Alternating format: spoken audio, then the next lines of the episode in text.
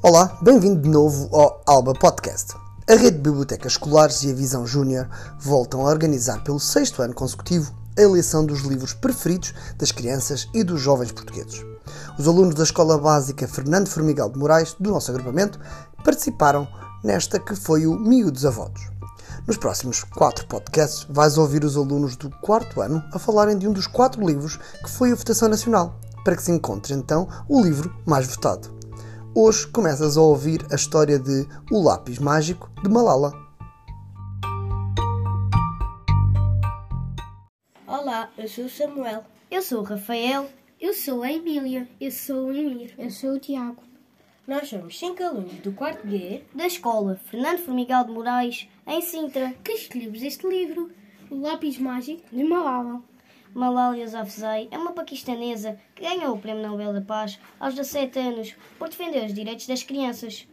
Foi vítima de um atentado à sua vida por defender os direitos das meninas frequentarem a escola.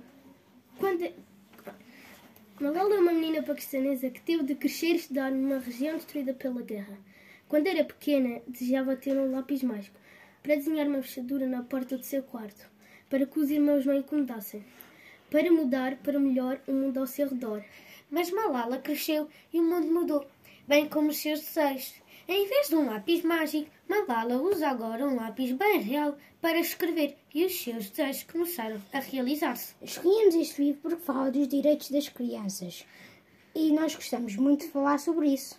O nosso grupo trabalhou o livro O Lápis Mágico de Malala, que conta a história de uma menina que queria mudar o mundo com o seu lápis mágico, mas acabou por mudar o mundo com as suas ações. Essa menina era Malala Yousafzai. Votem no lápis mágico de Malala!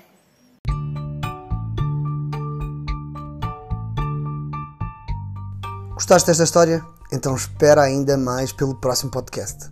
Vais ouvir sobre o livro O Dia em que a Barriga Rebentou. Até breve!